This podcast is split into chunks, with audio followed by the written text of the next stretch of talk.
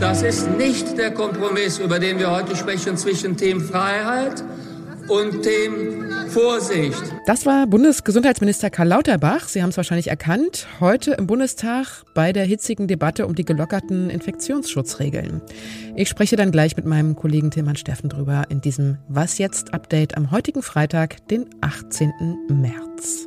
Ich bin Elise Landscheck und Redaktionsschluss für diesen Podcast ist 16 Uhr. Werbung Diese Woche in der Zeit?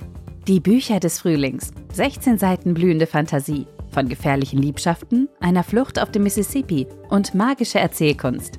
Das Literaturspezial zur Buchmesse in Leipzig. Die Zeit, Deutschlands größte Wochenzeitung. Jetzt am Kiosk oder direkt bestellen unter zeit.de/slash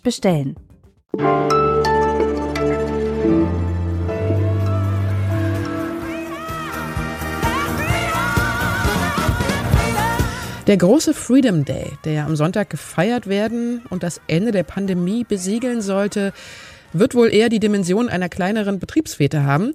Aber trotzdem wird sich ab nächster Woche einiges ändern. Bundestag und Bundesrat haben heute Nachmittag über die Änderungen des Infektionsschutzgesetzes abgestimmt. Dafür stimmten 388 Abgeordnete, 277, also auch ganz schön viele, waren dagegen. Es soll erstmal eine Übergangsfrist bis zum 2. April gelten, bis dann alle Lockerungen in Kraft treten. Und die beinhalten konkret Einkaufen und Schule ohne Maske, offene Restaurants, Clubs, Museen, Theater und private Feiern für alle ohne Personenzahlbeschränkung und Kontaktdatenerfassung. Die Maskenpflicht, die gibt's auch noch, allerdings gilt sie erstmal nur noch in Kliniken und Pflegeheimen und in S-Bahnen, Zügen und Flugzeugen. Dafür fällt dort aber 3G weg. Vielen Vertreterinnen und Vertretern der Bundesländer gehen diese Lockerungen angesichts von Rekordinzidenzen bundesweit zu weit. Schon im Vorfeld wurde darüber immer wieder heftig gestritten. Tilman Steffen verfolgt die immer wieder neuen Regelungen zum Infektionsschutz schon seit Anfang der Pandemie für uns. Hallo Tilman. Hallo Elise. Du hast ja die Debatte heute mitverfolgt. Ich habe mir auch den Livestream angesehen und mal ein paar Töne mitgeschnitten.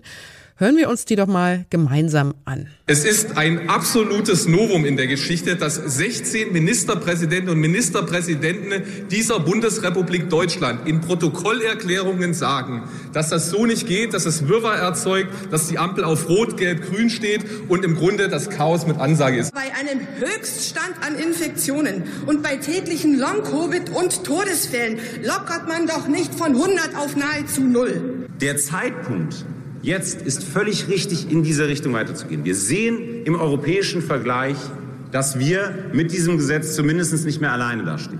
Die Menschen in Deutschland sind ja keine kleinen Kinder. Wir verbieten niemanden, Masken zu tragen. Das waren der Gesundheitspolitiker der Union, Tino Sorge, die Vizefraktionsvorsitzende der Linken, Susanne Ferschel und Lukas Küller von der FDP. Demann, wie war so dein Eindruck von der Debatte? Ja, die hat nochmal so richtig die Bruchlinien offengelegt. Im Prinzip muss man sagen, ist das Kind ja schon im Herbst in den Brunnen gefallen. Als nämlich die Ampel beschloss, dass jetzt zum 19. März alle Schutzmaßnahmen auslaufen sollen, man hat das dann noch ein bisschen mit Übergangsregelungen in das Frühjahr hinein gerettet. Aber im Grunde genommen ist jetzt die Situation, wenn man sich nicht geeinigt hätte in der Koalition, hätte es ab nächster Woche gar keine Schutzmaßnahmen mehr gegeben. Und da ein paar Regeln besser sind als gar keine Regel, hat man eben diesen Kompromiss geschlossen, wo SPD und Grüne doch ganz schön Federn gelassen haben. Nun ist es ja schon so, dass sich Stadtviertel, Städte, aber auch ganze Bundesländer zu Hotspots erklären können. Da gelten dann aber keine bestimmten Grenzwerte, wie zum Beispiel Hospitalisierungsraten, sondern das ist reine Ermessensfrage. Stiftet das nicht auch Chaos, wenn ich jetzt gar nicht mehr weiß, was in meiner Nachbargemeinde eigentlich so für Regeln gelten? Ja, da lässt die Politik äh, die Länder und Kommunen so ein Stück weit allein. Sie müssen letztlich dann Entscheidungen treffen, ab welchem Grenzwert oder ab welcher Krankenhausbelegung Sie dann wirklich handeln. Das ist ein großer Unsicherheitsfaktor in diesem, äh, bei diesem Gesetz oder bei diesen Regelungen, weil letztlich äh, ist ja auch alles dann vor Gericht überprüfbar. Und es kann gut sein, dass dann auch Leute, die davon betroffen sind, äh, die dann plötzlich Einschränkungen hinnehmen müssen, vor Gericht ziehen und sagen, wir lassen das mal überprüfen. Und wenn da, da es eben keine klaren Richtwerte, keine klaren Grenzwerte gibt, kann das echt noch zum Problem werden. Danke dir, Tillmann. Sehr gern.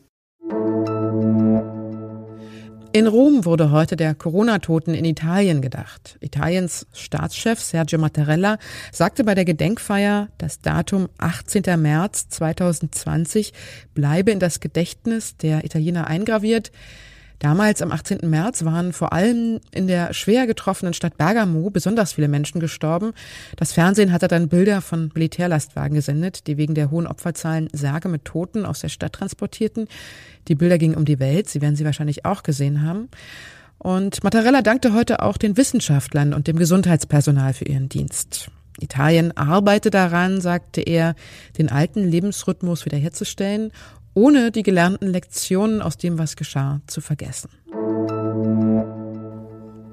In der Ukraine schlagen weiter Raketen in Wohngebiete ein. Mehrere Städte im Osten, Süden und Norden des Landes sind unter Artilleriebeschuss und die Versorgung und Evakuierung der Menschen vor Ort laufen nur schleppend weiter. Die Internationale Energieagentur hat heute weltweit zum Energiesparen aufgerufen, weil der Welt durch den Krieg die schlimmste Ölkrise seit Jahrzehnten drohen könnte. Regierungschefs mehrerer Länder haben deshalb heute zum Telefon gegriffen, um ihr Entsetzen auszudrücken oder nach einer Lösung für den Konflikt zu suchen. Bundeskanzler Olaf Scholz zum Beispiel hat heute mit dem russischen Präsidenten Wladimir Putin telefoniert. Eine Stunde hat das Gespräch gedauert und darin hat Scholz nochmal auf einen möglichst schnellen Waffenstillstand in der Ukraine und auf weitere diplomatische Gespräche gedrängt. Putin habe daraufhin gesagt, dass die Ukraine die Verhandlungen mit unrealistischen Vorschlägen behindern würde und man deshalb nicht vorankomme. Außerdem haben US-Präsident Joe Biden und Chinas Staatschef Xi Jinping heute miteinander telefoniert. Xi war nach dem Gespräch der Erste, der eine Pressemitteilung absetzte. Er habe an Biden während des Telefonats appelliert, sich gemeinsam mit der Volksrepublik für Frieden in der Welt einzusetzen und Verantwortung zu übernehmen. Die Krise in der Ukraine ist etwas, das wir nicht sehen wollen, so sagte es Xi. Das klingt jetzt etwas nach Ignoranz, ist aber wahrscheinlich nur missverständlich formuliert. Er meinte wohl damit, dass diese Krise der ganzen Welt schadet und sie deshalb auch niemand braucht. Von amerikanischer Seite gab es zunächst keine Angaben zum Verlauf des Telefonats. Biden hat noch keine Pressemitteilung herausgegeben bis zum Redaktionsschluss. Auch der französische Präsident Macron hat sich gemeldet. Auch er will sehr bald wieder mit Putin telefonieren. Das erklärte heute ein Sprecher aus dem Élysée-Palast. Was noch? Goethe und Schiller kennen wahrscheinlich alle von Ihnen und wer mal nach Weimar fährt, der kommt an den beiden auch kaum vorbei.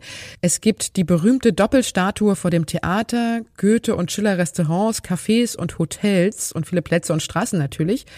Wer aber auch lange in Weimar gewohnt hat, ist Christoph Martin Wieland, der damals im 18. Jahrhundert mal genauso berühmt war wie Goethe und Schiller, den aber heute kaum noch jemand kennt. Können wir ändern.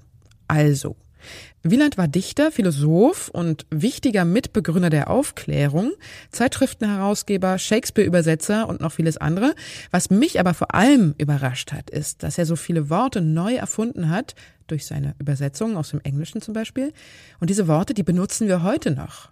Weltall zum Beispiel ist so eine Wortschöpfung von Wieland, genauso wie Milchmädchen, Steckenpferd, Bettzeit, Liebeswut, Kriegserklärung, Schafsgesicht, Spießbürger, Schulterklopfer.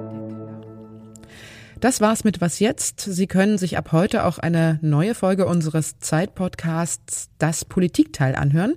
Meine Kollegen Tina Hillebrand und Heinrich Wefing sprechen heute mit dem Zeitreporter Wolfgang Bauer, der in Odessa unterwegs war und sehr eindrücklich beschreibt, was er dort erlebt hat.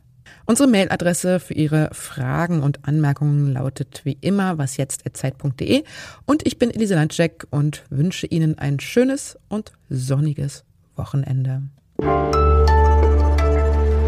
vollwampig, weißbärtig, Weltbeherrscher, kummerbeladen, Heldengestalt, hinausprügeln, Humorist.